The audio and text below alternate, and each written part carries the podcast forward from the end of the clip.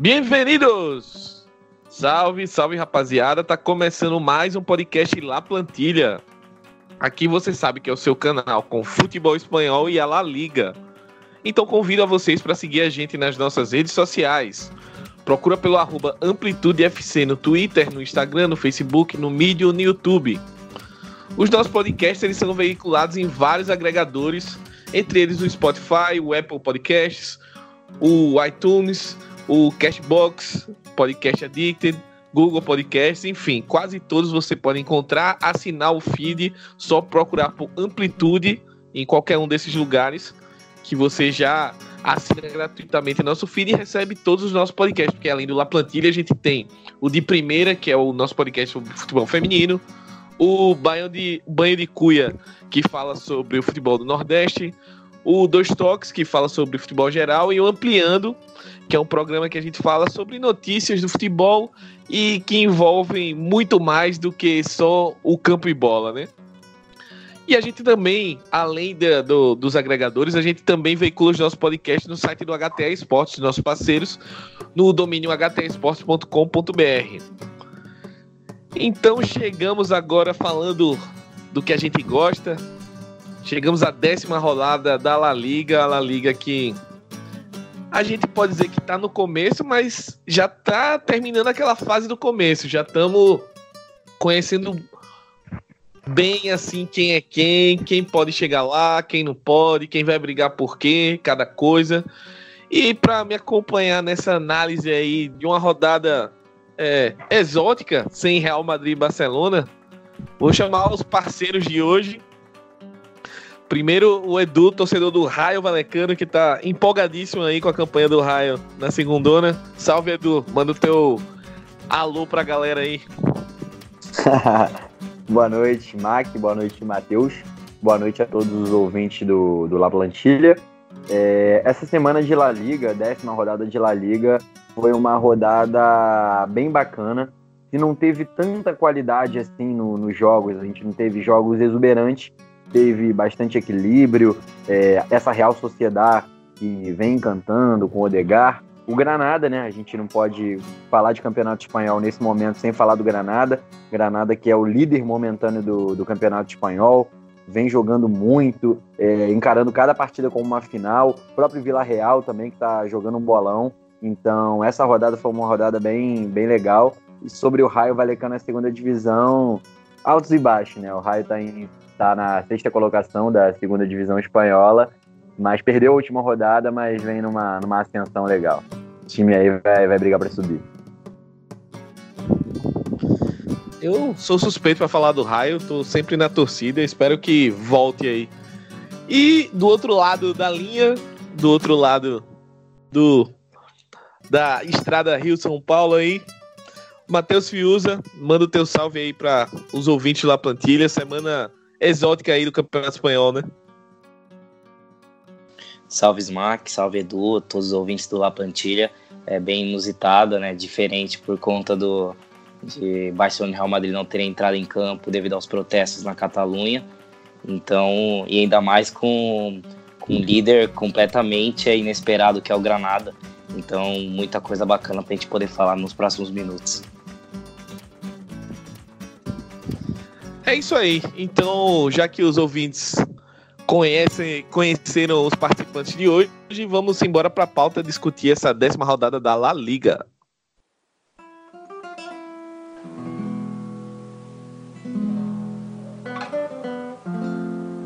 Abrindo a rodada, a gente teve na última sexta-feira um jogaço de bola. E, como o Edu bem falou no preâmbulo aqui do programa, o Villarreal Vem que vem, né, do 4 a 1 em cima do Alavés, jogando em casa, no eterno Madri o Madrigal. O jogo começou, parecia que ser um pouco enroscado, mas depois que o Villarreal abriu frente o 2 a 1 foi é, é, ladeira abaixo pro Alavés, né? O Alavés não teve o poder de reação. E grande vitória do Villarreal, que vem fazendo uma campanha muito boa nesse início de competição. Tá na sétima posição ali, mas tá, tá brigando esse ano parece que o Villarreal vai ser aquele Villarreal que a gente esperava na temporada passada e não aconteceu, né, Edu? Verdade, verdade, Mac. É, o time que eu mais tenho gostado de assistir nesse início de campeonato espanhol, sem dúvida, é o, é o Vídea Real, o Submarino Amarelo. É, nessa partida contra o Alavés, o Vídea Real abriu o placar logo no início. É, o, o Gerard Moreno e o Toco Ekambi, nesse momento, pelo menos na minha opinião, eles estão formando a melhor dupla de ataque do, do futebol espanhol. Gerard Moreno, nesse esquema do, do Calera, do Javi Calera, ele está jogando como um ponta direita. Gerard Moreno que foi que brilhou no espanhol jogando como atacante de área, atacante fixo, centroavante, ele tem jogado caindo da ponta direita para dentro fazendo essa troca com, com Ekambi. Isso daí tá, tá sendo sensacional, essa movimentação dos dois no ataque. Casorla munindo eles. O Moi Gomes também está fazendo um início de temporada bem legal. Então, basicamente, todo o setor ofensivo do Vídeo Real está contribuindo, se não com gols, com assistência, participação no jogo. E o que muda do Vila Real da temporada passada para essa é a segurança na defesa. O Vila Real, que ele tinha a dupla de zaga na temporada passada, que era o Funes Mori, o zagueiro argentino, que não, não é de, de confiança. E o, Meu Deus, Funes Mori não dá. Não dá, Funes Mori. E o Vitor Ruiz, que se eu não me engano foi pro, pro Olympiacos, e agora o Villarreal ele deu um plus na zaga, que agora está sendo formada pelo Albiol, que é o zagueiro ex-Napoli, e o Paul Torres, que tem sido uma das grandes revelações de, desse início de campeonato. Paul Torres que veio do Málaga para o Vila Real, zagueiro canhoto, foi convocado para a seleção espanhola na, na convocação passada. Então o Vila Real ele tem um time bem legal, um time, um 11 inicial que já está já tá praticamente formado, que é o no 4-1-4-1, que é o Iborra frente dessa linha de zaga, o Anguissa que chegou do Fulham, o volante está fazendo início de liga sensacional, o Casorla sendo meio armador e o Gerard Moreno numa ponta, o Moy Gomes na outra, com o Ekambi lá na frente. O Ekambi que está sendo o novo Cedric Bakambu. É, até a característica, fisicamente, a aparência dos dois é bem, é bem igual. E o, e o Ekambi ele evoluiu muito da temporada, da temporada anterior para essa. Tá fazendo gol, tá contribuindo com assistência também. Então, o Vila Real abriu o placar. E quando o jogo parecia controlado porque o Alavés ele tem uma dificuldade imensa de criar jogadas. Vem um golaço do Lucas Pérez, Lucas Pérez que tem sido o, o, se o Alavés ele apresenta um pouquinho nesse campeonato espanhol, esse pouquinho tem vindo do, do Lucas Pérez. É o quarto jogo seguido que ele faz gol, fez um golaço de vôlei, empatou o jogo. E aí a gente pensou, poxa, agora complicou para o Villarreal. O Alavés conseguiu o empate, o empate no El Madrigal para o Alavés estava sensacional, ótimo arrancar um pontinho do Villarreal lá dentro. Só que aí vem as trocas que tem caracterizado bastante esse Vila Real. É o Vila Real que melhora no segundo tempo. Entrou o Samuel Chukwueze, nigeriano, muito bom de bola, entrou no lugar do Anguissa e o Vila Real se tornou mais ofensivo. Recuou o Casorla para poder jogar com o Imborra e entrou o Chukwueze e assim depois que ele entra já sai o segundo gol do Vila Real, assistência do Maio Gomes para o outro gol do Ekambi e a partir do momento que o Vila Real faz o 2 a 1 obriga o Alavés a sair e ceder esse contra-ataque, é onde o Villarreal começa a ser cruel. Vem o gol do Gerard Moreno já no finzinho da partida e o gol do Ontiveros, outro também que entrou no segundo tempo e fechou 4 a 1 Então, Vila Real, ele tem um 11 inicial muito bacana e tem peças que vêm do segundo nessa segunda unidade, né? A gente usa esse termo na, na NBA, mas também pode usar no, no Campeonato Espanhol. A segunda unidade do, do Vila Real tá muito legal. O Samuel Ticuiz entrando pela direita, o Javier Ontiveiros, que, mais um que veio do Málaga, entrando pela esquerda. Então, Trigueiros também, Trigueiros, volante, é, volante de bastante qualidade. Então, esse Vila Real, assim como Real Sociedade, assim como Granada, vem sendo um dos times bem legais de assistir nesse início de liga. O Alavés ainda segue devendo, tá, de, tá dependendo muito do Lucas Pérez no, no comando de ataque.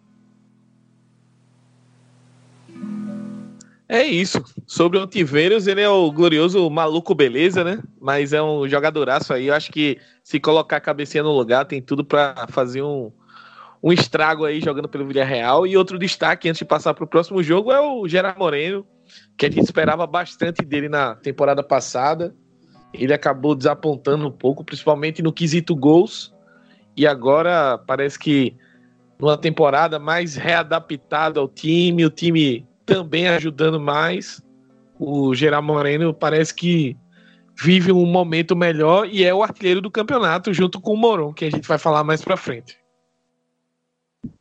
Passando agora para o próximo jogo, queria chamar Matheus para falar um pouquinho do resultado da vitória importantíssima, né, do Leganês em cima do Mallorca, jogando em casa, 1 a 0 pro Leganês. Saiu a primeira vitória do Leganês, né? Que ainda assim continua na lanterna da competição, mas agora deu uma respirada para voltar a disputar o campeonato. 1 a 0. O que é que você viu desse jogo aí, Matheus? É, enfim, a primeira vitória do Leganês no campeonato, agora sob um novo comando é, na, na comissão técnica. O Pellegrino foi demitido após mais uma derrota na, no Campeonato Espanhol.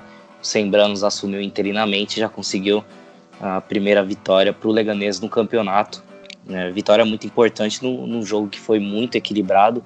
É, a gente sabe da dificuldade das duas equipes, tanto do Leganês quanto do Mallorca, de criar oportunidades, de, de tentar esse jogo mais ofensivo. Mas no, no primeiro tempo, o Leganês foi ligeiramente melhor, teve a, a bola do jogo, que foi o jogada pelo lado direito do, do Rosales, que foi muito preponderante junto com o Jonathan Silva pelo lado esquerdo e Rosales pelo lado direito, para criar as principais chances de gol do, do Leganês. O gol sai numa jogada, bola em profundidade do Rosales, ele cruza, o Braith White empurra para o gol dinamarquês, que é, possivelmente é, é um dos melhores jogadores nesse começo do, do Leganês junto com o Oscar Rodrigues, que já tinha sido um destaque na temporada passada. Pelo lado do, do Mallorca, é, fica a decepção do time como visitante para um time que a expectativa é brigar contra o rebaixamento, é, é tentar essa permanência para a próxima temporada. Já é o quarto jogo como visitante e a quarta derrota. Mostra-se um, uma equipe é, com pouca solidez quando joga fora dos seus domínios. Veio de uma ótima vitória diante do, do Real Madrid para dar confiança pro, pro time.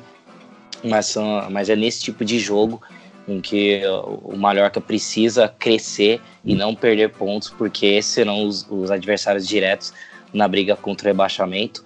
Um destaque negativo do, do time do Mallorca, que acho que culminou né, numa atuação ruim do time defensivamente, foi o Idrissu Babá, com o volante que é, joga um pouquinho à frente do, dos zagueiros. Ele, ele perdeu ele, sempre um pouquinho atrasado nas jogadas, perdeu muita, muitas divididas, muitos duelos, como costuma se falar hoje. Então ele foi um destaque negativo do, do Mallorca, que tem boas peças no, no setor ofensivo. Tem o Frangames, que é um bom, um bom lateral, o, o meio campista, o Sevilla, o, Lago Júnior. Então tem, tem bons nomes para poder brigar contra o rebaixamento e tentar a permanência para a próxima temporada. É uma briga boa aí nesse fundão da tabela. Que normalmente o começo do campeonato ele embola, as pontas da tabela ficam emboladas. E o, o, a briga pelo rebaixamento ainda tá meio enrolada, digamos assim. Vamos ver como é que o campeonato vai discorrer, mas por futebol, assim, o Leganês ainda precisa melhorar muito, pensando. Mesmo no, com o resultado de vitória, ainda precisa melhorar muito, se desenvolver bastante para tentar escapar do rebaixamento. Passando agora para a próxima partida, é, meu querido Edu, o Valladolid agora é, que tinha certas dificuldades de exercer o seu fator mandante, venceu mais uma em casa contra o Eibar 2 a 0 e eu queria pontuar duas coisas contigo antes da sua fala. A primeira é que início de campeonato do Sérgio Guardiola, né? Sempre Muito aí guardando gols importantes. E, por outro lado, o que está acontecendo com, com esse Eibar do Mendilibá, que está fazendo uma campanha, esse início de temporada bem abaixo do que a gente esperava. É, tá ali na beirinha da zona do rebaixamento, 16 posição nove pontos. Vem numa sequência ruim aí de três jogos sem vencer. O que é que tá acontecendo com o Eiba?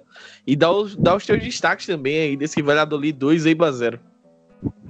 É, antes de elogiar o Valladolid, porque o Valladolid é um time que prefere até jogar fora de casa para poder praticar o jogo reativo do que jogar dentro de casa, onde teoricamente ele vai ter que propor mais, a torcida não vai aceitar tanto assim um jogo tão reativo Então acho que o Valladolid até prefere jogar as partidas fora de casa, tem um rendimento melhor fora de casa do que, do que em Pucela. Mas é o Eibar. O Eibar do Mendilibar, ele é marcado por ser um time que está sempre no campo rival, está sempre com os zagueiros jogando no limite da linha de impedimento, é um time que tenta fazer os gols a partir de cruzamentos e de bolas que eles roubam no campo rival, sempre a partir da roubada de bola, sempre a partir de um jogo de velocidade. Mas se você joga de uma maneira tão arriscada, você tem que ter uma defesa que é uma defesa rápida, uma defesa que consegue correr contra o seu campo. Você praticamente libera seu campo inteiro. Então, Arbilha. O Arbilha é um lateral direito que está sendo improvisado na, na zaga do Eibar. E o Oliveira, no caso do Paulo Oliveira, é, o português, é uma defesa muito lenta. O Eibar está levando o gol praticamente todo jogo de uma bola enfiada no costado da defesa que a zaga não consegue acompanhar. Mendilibar até nessa partida colocou o Terreiro, lateral ex-Albacete, que fez uma ótima Liga 1-2-3 na temporada passada, no lugar do, do De Blas. De Blas estava vindo muito mal. Ele que é um ponta sendo adaptado de lateral direito, mas também não surtiu efeito. O Cote também, que forma a lateral esquerda da linha de quatro, é uma defesa muito lenta, muito lenta para quem quer jogar de uma maneira tão arriscada. Eu acho que se o Mendilibar quer continuar com o Eibar, adotando esse estilo, marcação-pressão, jogando com as linhas totalmente altas, não é que o Eibar jogue com a linha alta. O Eibar joga no, na linha do meio de campo para o campo adversário. Isso aí é muito arriscado. Tem que ter um estilo de jogo bem definidinho, os atacantes têm que pressionar bastante, tem que pressionar os 90 minutos e a linha de defesa tem que ser mais rápida do que ela é. Então, eu acho que com esse elenco, o Mendilibar vai ter que pensar num outro modelo de jogo. O, o, o, ataque até é um ataque eficiente, o Orelhana gosta bastante, Pedro Leão, o Edu Espósito deu uma boa melhorada, mas com a defesa desse jeito não vai ter como. E o Valladolid, o Valladolid é um time que se ele tem bastante dificuldade para poder criar, ele tem, acho que é até um caso parecido com o Alavés. É um time que está de, tá dependendo bastante do Sérgio Guardiola. O Unal faz bastante tempo que ele não faz gol, o centroavante turco. Ele foi contratado para ser o homem-gol né, da, da, equipe do Valladolid. O Unal não faz gol desde, desde agosto. Faz muito tempo que ele não faz gol. Em partida oficial, ele não faz gol desde o jogo contra o Raio Valecano, dia 12 de maio, no meu aniversário. Então, olha quanto tempo o Unal não balança a rede pelo Valladolid. Então, se o Unal não tá, não tá sendo esse cara que corresponde, o Sérgio Guardiola tá bem demais, fazendo gol quase todo jogo. O Oscar Plano também faz um início de temporada muito bacana. O Oscar Plano que ficou devendo na temporada passada e chegou a perder três pênaltis na temporada passada, tá fazendo um início de temporada bem legal. Tony Villa também recuperado de lesão. Então esse Valladolid, se ele a solidez defensiva é a mesma, a linha de quatro com o Salizu foi uma contratação sensacional. O, o, zagueiro africano. Então, o Valladolid ele não é um time que vai brigar por Liga Europa, não é um time que vai encher os olhos. Ele é um time que está vindo para poder ah, permanecer na primeira divisão, permanecer tranquilo. Na temporada passada teve até um esquema de corrupção, que o Valladolid teria comprado jogo, vendido jogo para o Valência. Então o Valladolid não quer passar por isso de novo. O Valladolid quer apenas uma permanência tranquila e está no caminho certo para isso. Vitória que coloca o Valladolid na oitava colocação, perto da zona de Liga Europa, distante da, da zona de rebaixamento e o Eibar, ele está em 16 lugar, ainda não apresentou o futebol que a gente está acostumado a ver essa equipe do Mendilibar. É isso aí. Vamos, vamos ver se o Eibar consegue uma recuperação, uma reação no campeonato. Acho que é, Edu expôs muito bem aí as fraquezas do Eibar dessa temporada. Vamos ver como é que o Mendilibar vai trabalhar isso. Passando agora para o próximo jogo, Matheus. E vamos falar de, do, do clássico de Atlético, como diriam os leigos. O Atlético de Madrid recebeu o Atlético Bilbao no Vanda e venceu 2 a 0 E, Matheus, para é, começar a conversa e dar a palavra para você, duas coisas é, me chamaram a atenção. Uma é o Atlético voltando a, a vencer uma partida com clean sheet, né? O Oblak saindo do jogo ileso. E mesmo sem o João Félix, que saiu contundido na, na Liga dos Campeões no, no meio da semana. E por outro lado, é, a questão do, do Bilbao, né? Que começou tão bem o campeonato, vencendo o Barcelona, inclusive. A gente estava empolgadíssimo com esse time. Só que vem numa sequência terrível aí. Nas últimas cinco rodadas, por exemplo, foram dois empates e três derrotas. O time parece que, entre aspas, parou mesmo de produzir. E o que é que está acontecendo com esse Atlético? O que é que você tira desse jogo que você pode diagnosticar desse time do Garitano? É, então, primeiramente, vou começar falando do, do Bilbao, que somou, soma agora dois dos últimos 15 pontos. Começou muito bem o, o campeonato, mas agora vem, vem numa queda, agora ocupa a décima posição. Fez até um, um bom primeiro tempo, teve a, as principais chances, só que pararam no, nas mãos do, do inspirado Black. Daqui a pouco eu trago os números espetaculares do, do goleiro do Atlético. Mas ainda sobre o, o Bilbao, as, as, grandes chances saíram ali pelo lado direito com as subidas do Capa, o Muniain também se movimentando por ali, com o Raul Garcia que faz a dupla de ataque com o Williams, o Iñaki Williams que muito apagado na, na, partida, foi substituído no segundo tempo pelo Adures, que também pouco pôde fazer. Então é uma queda no rendimento ofensivo do, do Bilbao, que agora só tem oito gols marcados no Campeonato Espanhol, e a defesa não consegue é, mais garantir os clean sheets. É, o sétimo gol sofrido no campeonato, praticamente com, só tem um saldo, tem um saldo um, positivo, mas o, o, a produção ofensiva caiu muito do Bilbao nas últimas rodadas. Então vamos ver quais é, opções é, quais ferramentas que o, o Garitano vai encontrar para corrigir esses problemas e o Bilbao conseguir brigar pelo menos por competições europeias. Pelo lado do Atlético de Madrid, o, você comentou, Smack, sobre o João Félix, que saiu machucado e foi substituído nessa partida pelo Daniel Correa, que foi muito bem, autor de duas assistências. É, é, acredito que foi a melhor partida do, do argentino nessa temporada.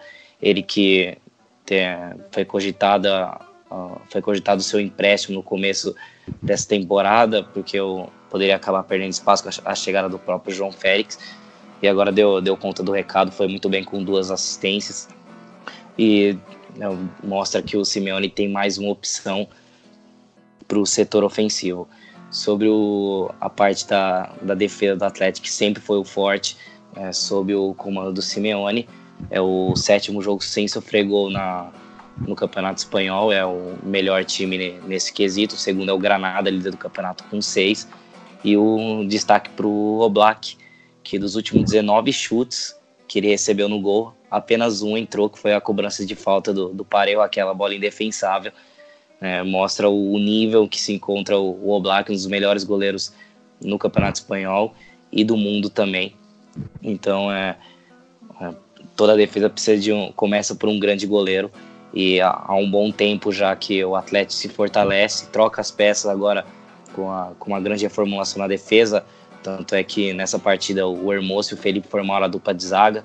Tem a solidez dos laterais que apoiam muito bem, são uma válvula de escape tanto o Lodge quanto o Tripper, e mesmo assim o, o Atlético mantém é, essa solidez defensiva, tudo graças a, ao Diego Simeone, que aos poucos vai, vai encaixando esse time ofensivamente, o Saul vai melhorando, o Partey sempre jogando num bom nível, e, e o Morata também no comando de ataque, marcando mais uma vez, garantindo a vitória para o Atlético, que continua na parte de cima da tabela e vai brigar pelo título até o final. É, só complementando aí o que Matheus falou sobre a linha defensiva. É, na semana passada, no meio da semana passada, é, eu postei um texto lá no Medium do Amplitude, fazendo um balanço da rodada dos espanhóis na Champions. E uma das coisas que eu mencionei na vitória sobre, sobre o Leverkusen foi justamente a linha de defesa do Atleti, a importância dela, e também falei do Thomas ali no, na, na cabeça da área, né, como a gente comumente chama é, como esse setor do Atlético tem sido o coração do time, tanto para defender quanto para propor o jogo. Acho que o, o, pilar do time do Simeone está muito nessa primeira linha defensiva, que foi toda reformulada, como o Matheus falou, e no Thomas ali, que está jogando uma barbaridade nesse início de temporada. Passando agora para o próximo, próximo jogo, né? aquele domingão, todo mundo acordando cedo, para ver um, um, Celta de Vigo 0, Real Sociedade 1, belo gol do Isaac. E Edu, queria saber de você, cara, o seguinte: o que é que a gente faz com esse Celta que a gente sempre tá esperando um algo a mais e esse algo a mais não vem? Ainda mais com a temporada que, na minha opinião, não sei se vai concordar ou não, é muito abaixo do Iago Aspas, que a gente esperava que carregasse esse time e não tá acontecendo. E do lado da Real Sociedade, mais uma vez, um show de bola do Odegar.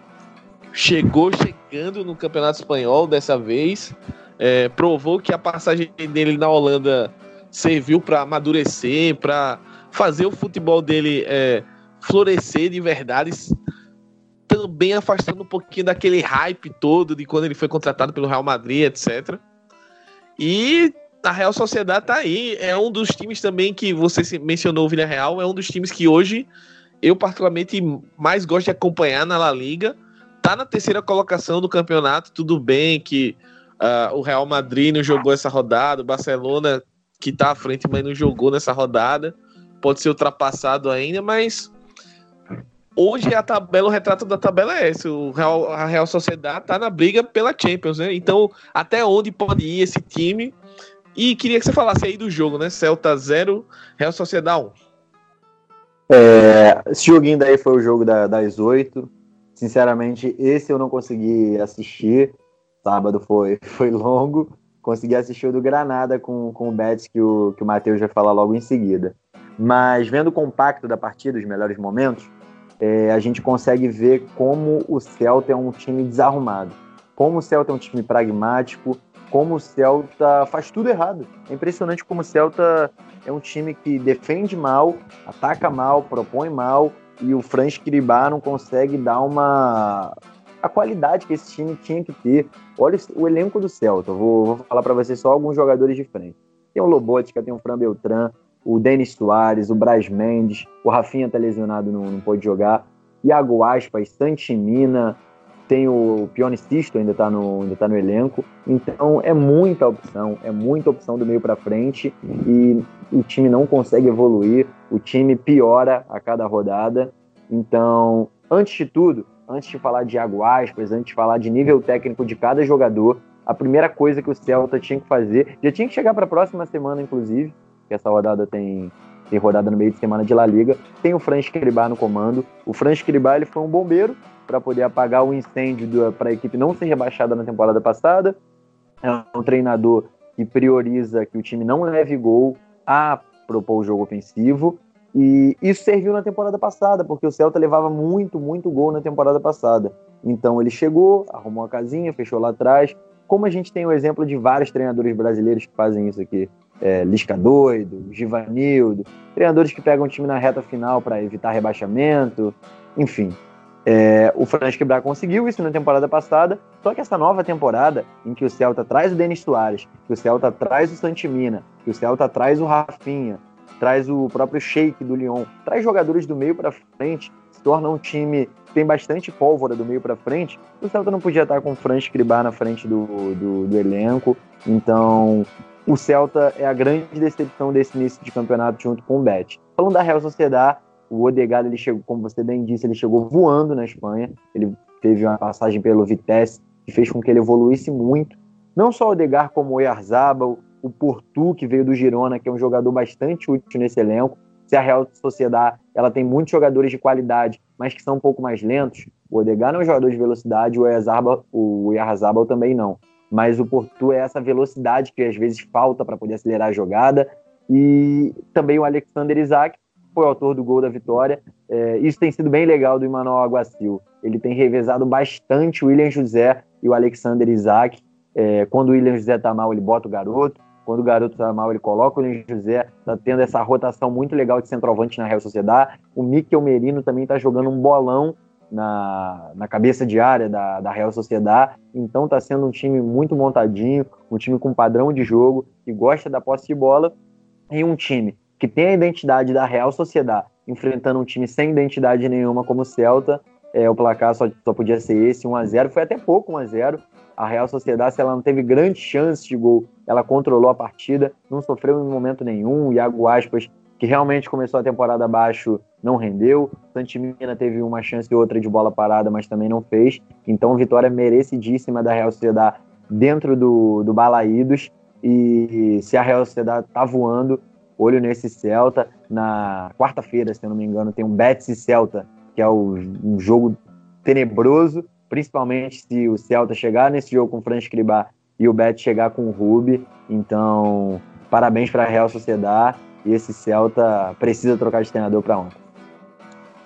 Ô, Smack, antes da gente mudar de, de jogo, só queria trazer um dado da, da Real Sociedade, que ela não, vencia, ela não vencia seis dos últimos, dos primeiros dez jogos, pelo menos seis, é, desde a temporada 2002-2003.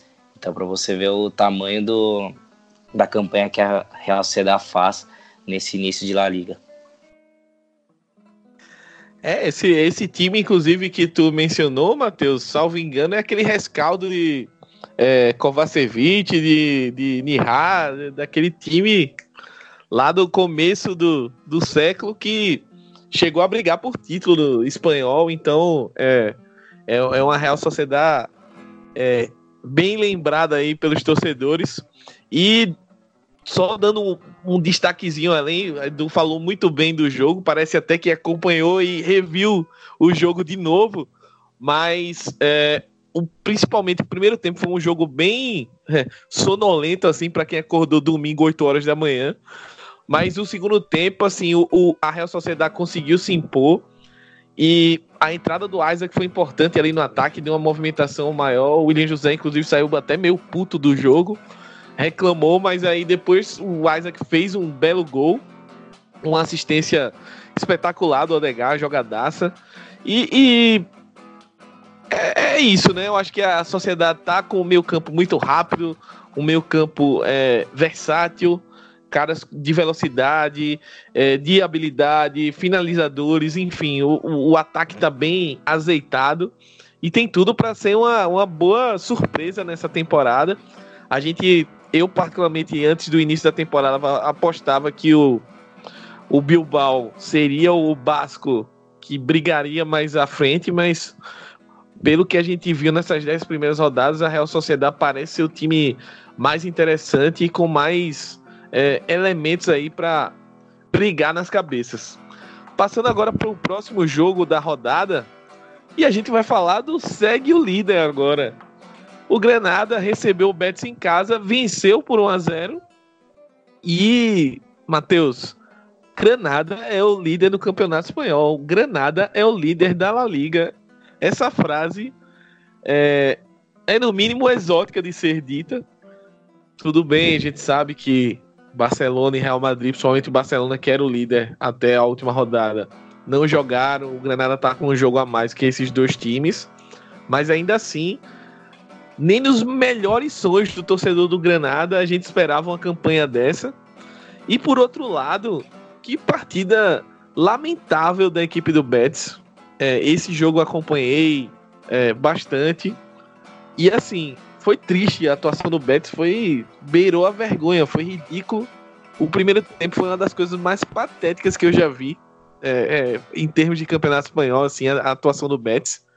O segundo tempo, a equipe tentou um pouco mais, até porque o Granada, é, depois que marcou o gol, deu mais a bola para o Betis tentar atacar. Mas ainda assim, é, muito, a gente viu muito pouco do trabalho do Rubi. Ele parece ainda perdido. É, já são 10 rodadas e ele ainda. A gente sente que ele ainda tá buscando uma formação ideal para o time. Ele barrou vários jogadores agora nessa rodada. É, não, não, dá para entender o, o, o, que o Rubi tá tentando fazer, Matheus. Mas a verdade é que esse Betis parece muito perdido e o Granada parece um, um uma equipe muito bem é, treinada e sabendo o que quer dentro da competição, né? É, então vamos começar nessa partida falando do, do pior de, e depois deixar um, o melhor para o final. Então a gente começa falando sobre o Betis, que mais uma rodada em que decepciona, tanto no, na parte defensiva quanto na parte ofensiva. O trabalho do, do Rubi ainda é, engatinhando. é, muito lenta a evolução do Betis. Um time que não acerta um, um chute no gol e, e quer subir na tabela fica complicado. É, então, e você olha as peças no setor ofensivo, você tem o Canales, você tem a contratação do, do Fekir que chegou nessa temporada. Um, um, destaque surpreendente é o do o Loren Moron, que não, que não pôde fazer muito nessa partida, que é o artilheiro do time e do campeonato com sete gols. Teve a contratação do Pano Iglesias, que chegou com um pedido do, do próprio Rubi, veio do espanhol o, o atacante. Então, é algo meio inexplicável que acontece com esse Betis e que mais uma vez sofre gols numa partida das 10 rodadas no Campeonato Espanhol. Em 9 o Betis sofreu gol. É a pior defesa do campeonato, de longe, disparado é a pior. Nem o Levante, que tem tantos problemas defensivos, consegue ser a pior defesa. O Betis já sofreu 20 gols no campeonato, então ficou uma, uma situação bem é, insustentável para o Rubi, porque ele precisa corrigir esses problemas é, defensivos. É, uma defesa ainda um pouco espaçada, dessa vez foi o, o Mandi e o, e o Fedal que formaram a dupla de zaga contra o Granada. O gol sai no, no espaço entre uh, os zagueiros bem afastados, o, o Emerson estava um pouquinho aberto, o lateral brasileiro que foi convocado para a seleção brasileira. O, o gol do, do Granada sai no, nesses espaços deixados pela defesa do, do Betis, então o Rubi precisa corrigir urgentemente esses problemas, que na quarta-feira tem um, um, jogo dos desesperados entre Celta e, e, e, Betis, pode custar o cargo, como o Edu falou, tanto para o Fran Escribá quanto para o Rubi.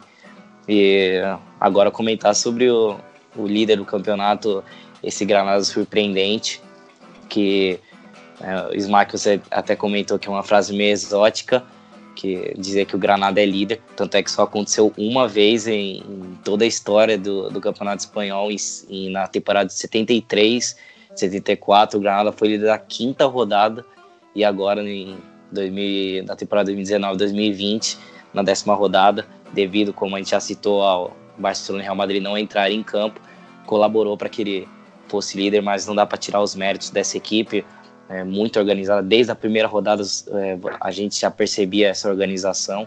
O time comandado pelo Diego Martinez chegou na temporada passada e tem a continuidade é, né, nesse ano. O, joga no, a equipe joga num 4-2-3-1, tem o, Roberto, o soldado que lidera esse ataque. É, dessa vez sem o Puertas, que é um dos principais jogadores do time que joga aberto pela direita. Dessa vez teve dois velocistas, o Vadilho e o, e o Matiz normalmente vinham revezando pelo lado esquerdo, os dois agora foram titulares.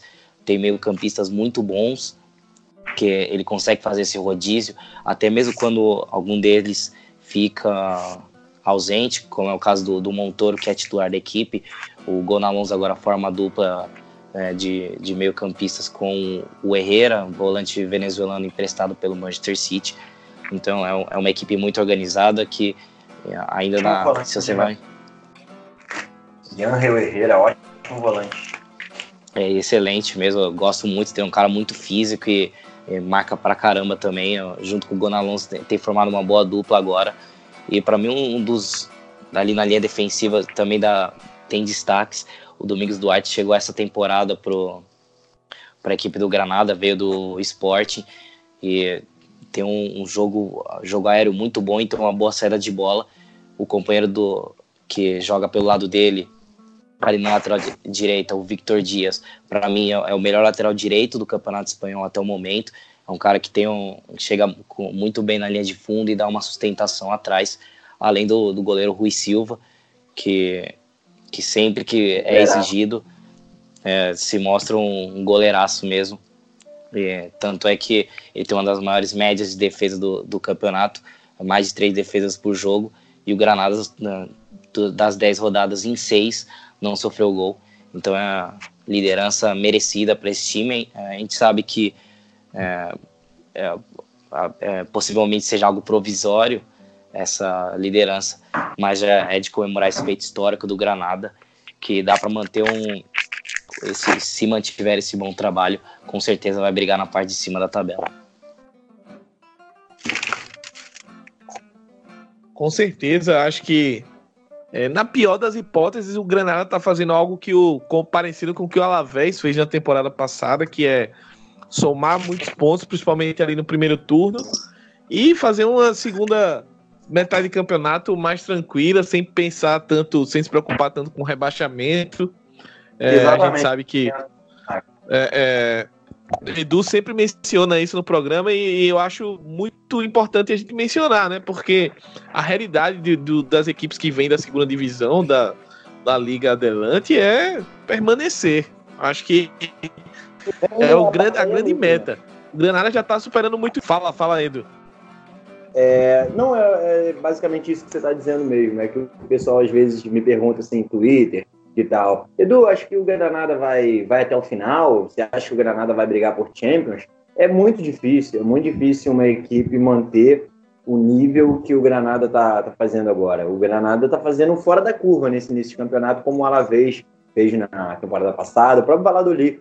Então, esses pontos que ele produz agora são pontos para poder garantir uma permanência tranquila. Com 20 pontos em 10 rodadas, o Granada já está dando, botando praticamente os dois pés na próxima primeira divisão. O que vem a partir daí é lucro. É, brigar por Champions eu acho muito difícil, mas quem sabe brigar por uma Liga Europa, brigar na parte de cima da tabela no, na, na Liga Europa. Então, eu acho que garantindo a permanência, que era o que o Granada pensava no início da temporada, que vier a partir daí é lucro. Exatamente. E já fica aí, Edu, já fica por aí que a gente vai falar agora sobre esse Levante Zero Espanhol 1. O espanhol é, descolou finalmente né, na, na La Liga, venceu uma, venceu a, a primeira com seu novo treinador. E um time que só estava jogando na Liga Europa finalmente venceu. Uh, fez um bom jogo, assistiu um pouquinho. E o que é que você já pode falar desse espanhol do Pablo Edu, que vence o Levante jogando em Valência e começa agora a tentar sair desse, desse desespero que é a zona de rebaixamento, né? É, antes de falar de espanhol e Levante, o que eu não consigo entender é como tanto o Bet como o Celta eles não enxergaram o Pablo Martín no, no mercado. Porque o Pablo Matin ele fez uma temporada muito legal com o Sevilha. E eu acho que a demissão dele foi até uma demissão um pouco injusta, porque o Sevilha produziu um futebol legal, tudo bem, foi eliminado, chegou, acho que chegou um ponto que o Pablo Matin já não batia tanto assim com a torcida, mas eu até via né, semana passada os comentários da despedida do Pablo Matin no Sevilha eram comentários que a torcida sabia que realmente não deu certo, culpava até alguns jogadores do elenco, mas o Pablo Matin era um excelente treinador. Então, não consigo entender como, com todo respeito ao espanhol, claro, o espanhol tenha tomado a frente do Betis e do Celta na contratação desse grande treinador. O espanhol também precisou passar um perrengue com o Davi Galego para poder pensar nele, mas no fim das contas trouxe. E o Pablo Matin chegou muito bem no espanhol. É, são três jogos só, é, tá bem no início do trabalho, mas o espanhol perdeu para o Villarreal jogando bem, venceu na, na Liga Europa, o Ludogorets por 1x0, e dessa vez no domingo venceu o Levante, venceu o Levante por 1x0, gol do Bernardo. Bernardo, ele era o quarto zagueiro do elenco com o Davi Galego, com a chegada do Pablo Matin, ele se tornou o líder da defesa. O espanhol joga com do Pablo Matin joga com os times do Pablo Matin, o Girona, o próprio Sevilha, jogam com três zagueiros para ter a saída com para ter essa saída com amplitude, explorando os alas.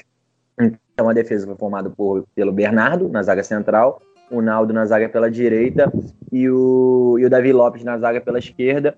Isso é para ter mais posse de bola, para ter mais opção de passe então, o jogo do espanhol, as partidas do espanhol, que eram partidas muito ruins, partidas pragmáticas, já começaram a se tornar partidas legais de assistir. Eu assisti esse Levante e espanhol. O gol sai de uma bola parada, um gol do próprio Bernardo, um gol que traz moral pra caramba para ele, ele que não estava sendo aproveitado. E o Levante, o Levante é uma das. Acho que a gente pode. Se o Levante não tem um elenco tão caro, um elenco tão. jogadores badalados, o Levante pode ser considerado uma das decepções desse início de temporada assim, junto com o Betis e o Celta. O Morales começou mal, o Roger Martins começou mal, o Rotina, que fez uma boa temporada passada, também está baixo. Então, esse levante do Paco Lopes está Se era um time que sofria na defesa, ele está sofrendo ainda mais na defesa. E o ataque, que era o ponto positivo, o ataque parou de fazer gol, o ataque parou de criar chance. Nesse momento, o Levante é o 13 terceiro colocado na, na tabela, mas ele poderia estar tá muito abaixo, ele poderia estar tá na zona de rebaixamento tranquilo pelo futebol que vem jogando. O Levante conquistou uns pontos muito assim, venceu o Vila Real jogando menos, venceu o Leganês tomando pressão, é, o empate com o Osasuna, o Osasuna mereceu vencer, então esse 13 terceiro lugar para o que o Levante vem produzindo é até lucro para o que o time está jogando, o time nessas 10 primeiras rodadas eu não consigo lembrar de nenhum jogo bom, realmente bom do Levante, o Paco Lopes, que é um treinador de mentalidade ofensiva, tá devendo para caramba, jogadores também, então acho que é só o goleiro, o Aitor Fernandes, e o, e o Campanha vem fazendo um bom início de liga nesse time do Levante que está devendo, mas grande vitória do Espanhol, primeira vitória da, da era Matina no Campeonato Espanhol, então a tendência é que agora com o Pablo Matin no, no comando, o Espanhol saia dessa, dessa zona perigosa, saia da zona do rebaixamento. É isso, né? Vamos ver se o espanhol consegue sair dessa, dessa zona incômoda aí. E se o Facundo Ferreira Edu, começa a fazer gol, né? Que ele perdeu uns dois gols nessa partida aí, incríveis. Verdade. Queria deixar essa denúncia aqui no podcast. Mas passando agora. Fala, fala, Edu. Não, não, é verdade. Tá difícil o Facundo Ferreira. O Facundo Ferreira é um centroavante um pouquinho limitado. Eu gosto mais do, do Caleri. O Caleri, se ele ainda não está contribuindo com gols no espanhol, ele tem dado assistência. Acho que o grande nome do ataque do espanhol não é nenhum centroavante, é o Matias Vargas. Ele que deu assistência para o gol do Bernardo, uma grande contratação, Monito Vargas, que veio do, do Vélez. Pois é, o, a gente fala tanto do, de erros do, do espanhol, tanto na janela quanto na contratação de técnico, etc. Mas o, o, o Matias Vargas foi uma contratação certeira, das melhores, é, fora dos times, entre aspas, tops. É um cara que veio, chegou chegando aí na La Liga. Passando agora para o próximo jogo da rodada, o penúltimo. Vamos falar desse Sevilha aí, viu, Matheus? Sevilha venceu o seu jogo, é, chegou a, a, mais uma vitória, tá na quinta posição da, da La Liga 19 pontos a um ponto ali do Granada, ou seja, tá no bolo totalmente. E o que é que você tá vendo aí desse Sevilha, Matheus? O que é que você acha que a gente pode projetar dessa equipe? É, um, uma boa vitória, uma vitória segura do, do Sevilha diante do, do Getafe por 2 a 0 Foi, foi melhor né, praticamente durante toda a partida, o primeiro tempo, sobretudo. O Soria, o Soria goleiro do Getafe, fez boas intervenções o, o Sevilla que veio de uma boa vitória já do, no meio da semana na Liga Europa é, e lidera o seu grupo na competição europeia com nove pontos. E, então chegou com, com muita moral para enfrentar o, o Retafe. Né, o, o, jogo muito forte com, com o Nolito e com o Campos, dois caras abertos, né, se movimentando bastante, dando muita profundidade para esse time. O, o, Navas e o Reguilhão é, também pelo, é, pelos lados é, oferecem muito, muito esse apoio, uma jogada muito forte. Dessa vez o ataque foi liderado pelo Ticharito Hernandes, que fez mais um gol com a camisa do Sevilha, num belíssimo passo do Oliver Torres, que entrou no meio da partida, é, atacou ali as costas da defesa, finalizou muito bem, para ali no, no meio do segundo tempo dar uma tranquilidade para esse time do Sevilha. E eu comentei um, quase agora sobre o Ocampos, é, surpreendente o início do, do, do, jogador argentino, né? Tem sido um cara de muita confiança para o Lopetegui, né? tem jogado com, com muita frequência e tem jogado bem, tem tido boas performances. Então é um cara que, que vai ganhando seu lugar no time ainda mais e faz uma dobradinha muito boa com, com o Navas por aquele setor. O, o Navas, inclusive, chegou a igualou o Juan Arza com 171 vitórias em La Liga pelo Sevilha.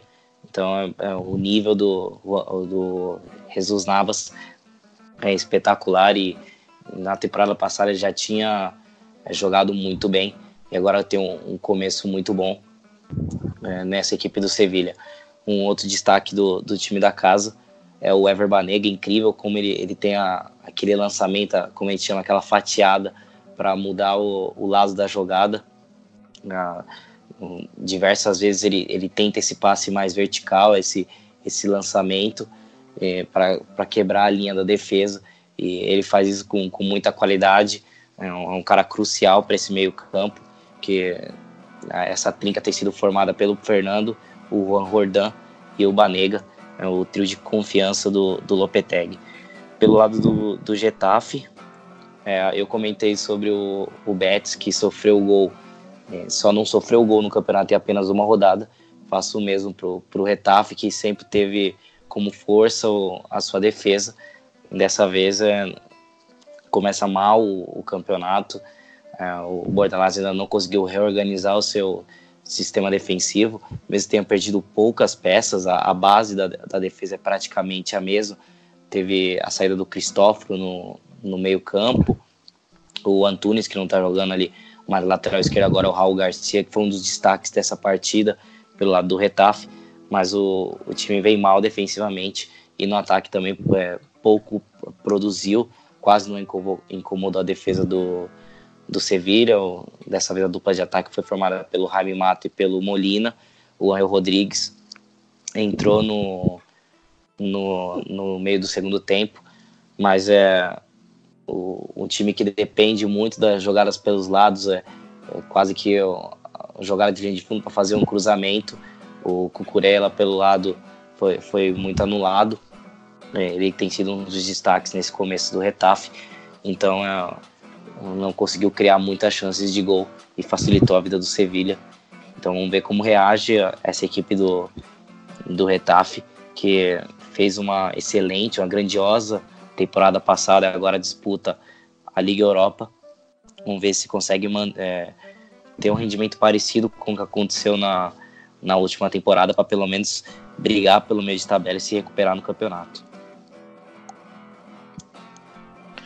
É isso aí, vamos ver como é que esse time do Bordalás vai se recuperar na La Liga. É um time que a gente vê muito potencial, mas que a gente alertou aqui no, na prévia da, da temporada que o Retafe poderia ter alguma dificuldade justamente por dividir atenções com a Liga Europa, né? Na Liga Europa, por enquanto, a equipe vai fazendo uma boa campanha, mas na La Liga as coisas estão um pouquinho mais complicadas, o Retafe não está naquela pegada que estava é, na temporada passada, mas ainda assim, ainda se a gente for analisar na tabela friamente, é uma distância recuperável aí ao longo do campeonato.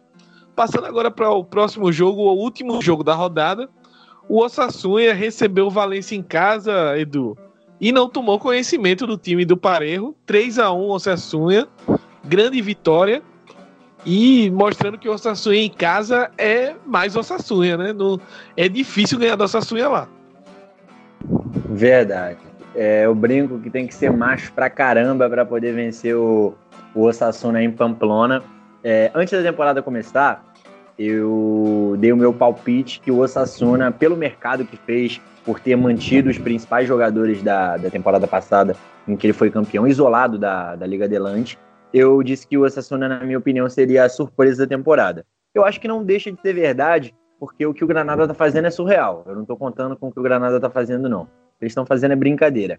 Mas o Osasuna, nesse momento, ele tá na nona colocação, 14 pontos, uma derrota nesse campeonato inteiro. É claro, o Osasuna empatou demais, ele teve muitos empates, mas é uma equipe difícil de ser batida em qualquer lugar.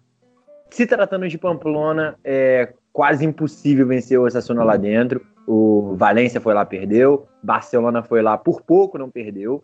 É, contou com aquela atuação brilhante do, do Ansu Fati. Então, Valência, vindo cansado da Champions League, tinha encarado o Lille na quarta-feira. É, jogando no Caldeirão, que é o reino de Navarra em Pamplona, não tinha como. O Osasuna, ele até começa perdendo o jogo, o gol do, do Rodrigo, na jogadaça do Kevin Gameiro. O Kevin Gameiro deixou o Roncaglia no chão, fez o cruzamento, o Rodrigo abriu o placar. E aí o Valência pensava, não, hoje vai dar para vencer o Osasuna. O Osasuna que vinha de 29 jogos seguidos sem perder em Pamplona. A partir daí vem a expulsão do Rodrigo e aí o jogo muda. O Rodrigo ele leva o cartão. O Rodrigo abre o placar aos 14 e aos 30 do primeiro tempo ele é expulso. A partir do momento que ele é expulso, o Valência se fecha inteiro, chamando o Osasuna para o seu campo. Jogar pressionado no Reino de Navarra, é, dar um tiro no próprio pé. Aos 34 o ER já empatou o jogo. E no segundo tempo começa uma pressão, pressão, pressão. E o Rubem Garcia vira a partida jogando, perdendo para o Osasuna por 2 a 1 dando contra-ataque para time Ávila, Rubem Garcia e o time rápido que o Osasuna tem, é, é problema para você, meu amigo. Aí, no final, de tanto pressionar, o Osasuna chegou ao terceiro gol do, do Estupinhão, lateral equatoriano. Ele não faz bom início de temporada, mas acho que esse gol pode servir como para trazer confiança para ele, ele que chegou do, do Mallorca na temporada passada, o gol do Estupinhão equatoriano, fechou a partida 3 a 1 para o Osasuna, é, vitória grande do Osasuna. O Valência, se ele não atravessa um bom momento, o time é um time regular, é um time que faz gols, mas também está levando muito gol. O ataque do Valência melhorou com o Celades, melhorou em relação ao que era o Marcelino, que era um time mais pragmático. Mas se o time começou a fazer mais gols, ele também começou a sofrer mais gols. Então, é, a defesa, que era o ponto forte do Valência, já, já não está mais tão forte assim vitória gigante do Osasuna. Esse Valência precisa melhorar, precisa ser uma equipe que vai ter mais controle da partida. O Valência, contra o próprio Lille na Champions League, estava vencendo a partida por 1 a 0 chamou o Lille para o campo, levou o empate aos 49 do segundo tempo. É uma equipe para os jogadores que tem: Parejo, Ondogba, Rodrigo, Maxi Gomes, os pontas, o Cherichev, Gonçalo Guedes. É um time que pode apresentar mais do que vem apresentando mas, de qualquer forma, vitória gigante do Osasuna nesse fechamento da rodada. E o, a produção ofensiva do, do Osasuna foi tão alta que foi o recorde de finalizações de um time nessa temporada, né, nessa temporada de La Liga. Finalizou 29 vezes. Uh, depois da expulsão do Rodrigo, a, a, pressão, como o Edu comentou, foi gigantesca. Tanto é que o Osasuna finalizou 9, 29 vezes uh, ao gol do Valência. Foi um massacre, é, até mesmo depois que o Osasuna virou o jogo para 2 a 1 continuou o massacre, porque o Valência não tinha um plano B. O Valência levou 2 a 1 e continuou recuado. E o Osasuna jogando dentro de casa é um time muito agressivo, muito agressivo. Agora chegou a 30 jogos sem perder, 30 jogos seguidos sem, sem derrota no Reino de Navarra. E um último dado aqui para o nosso ouvinte: é, o Valência, a, hoje, com o encerramento da rodada, tem a segunda pior defesa do campeonato, com 16 gols sofridos. É, só tá melhor que a defesa do nosso glorioso Betis, que tomou 20 gols. Então é hora aí de abrirem o olho, ou sei lá, de, é, entender o que está acontecendo. E como o Edu falou, né? Não basta melhorar o ataque se a defesa começar a tomar muito gol. Então tem que haver um equilíbrio aí para que esse time do Valência possa brigar por coisas grandes que a gente entende que é um time que é para brigar por Champions League, se manter nessa zona aí que conseguiu os dois últimos campeonatos. Vamos ver até onde o Valência vai. Então, é, galera, encerramos a décima rodada. A nossa La Liga já volta é, nessa terça-feira, então provavelmente quando você estiver escutando esse episódio, ou a rodada estará prestes a começar, ou já começou. E eu queria destacar alguns jogos aqui antes de, de passar para os meus colegas o encerramento. É, tem um Valência em Sevilha na quarta-feira, muito, muito legal. O jogo promete muito. É, tem esse. Uh, é um jogo interessante aqui. O Alavés com o Atlético recebendo o Atlético Madrid. São dois times que têm é, características é, mais defensivas e que o Atlético não pode deixar de propor o jogo num jogo como esse, porque precisa do resultado para se manter no, na briga ali, sonhando com, com o título espanhol, né? E o Real Madrid, que também não jogou essa rodada, vai receber o Leganês em casa, então Parada dura pro Leganês que acabou de conquistar sua primeira vitória no campeonato. Precisa, é, já vai a sequência é contra o Real Madrid em casa. Real Madrid que tá na sexta colocação agora.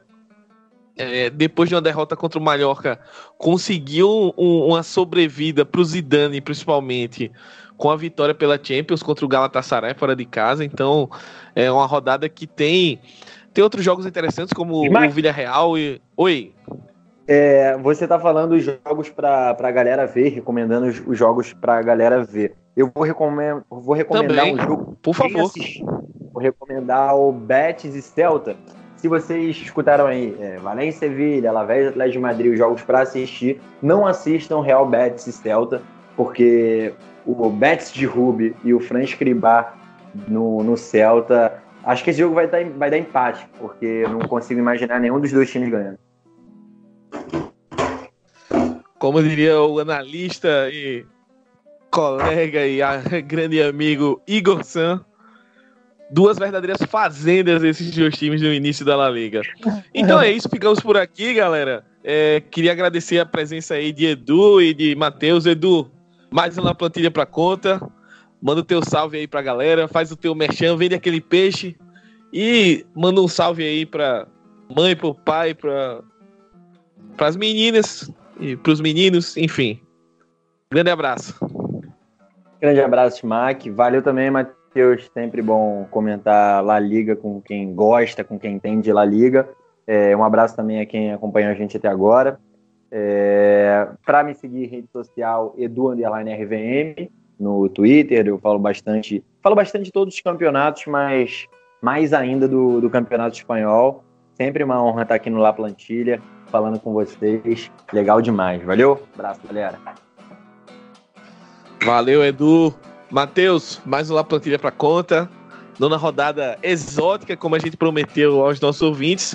E ainda assim, a gente, mais uma vez, é, mostrando que a Liga vai muito além do, de só Barcelona e Real Madrid. A gente teve uma hora de conversa aqui, falando muito sobre a La Liga. E vamos ver essa rodada aí no meio de semana, o que é que pode reservar pra gente, né? Agradecer por, por mais um programa. Valeu, Smack, valeu, Edu. Realmente a La Liga é muito mais do que Barcelona e Real Madrid. É, para quem quiser me seguir lá nas redes sociais, no Twitter é matefiusa99.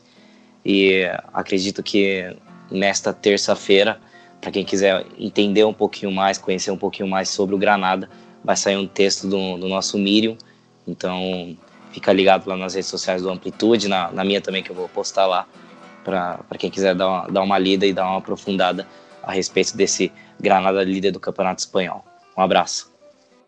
É isso aí, não deixem de acompanhar as aulinhas de Matheus Fiuza no nosso Medium, falando um pouquinho sobre esse Granada de Dom Vadilho, que eu patrocino aqui, já, já digo um dos meus patrocinados dessa temporada, joga demais o cara, velocidade e habilidade, enfim, gosto muito de ver o Vadilho jogando. No mais é isso, galera, vamos ficando por aqui. Aproveitando o final do episódio, curte aí se o seu agregador dá essa opção, deixar cinco estrelas, compartilha com o seu amigo que talvez acompanhe um pouquinho ou acompanhe bastante, mas ainda não conhece o podcast La Plantilha, para que o nosso trabalho possa chegar a mais pessoas. No mais é isso, vamos seguir acompanhando o futebol espanhol e até a próxima. Grande abraço.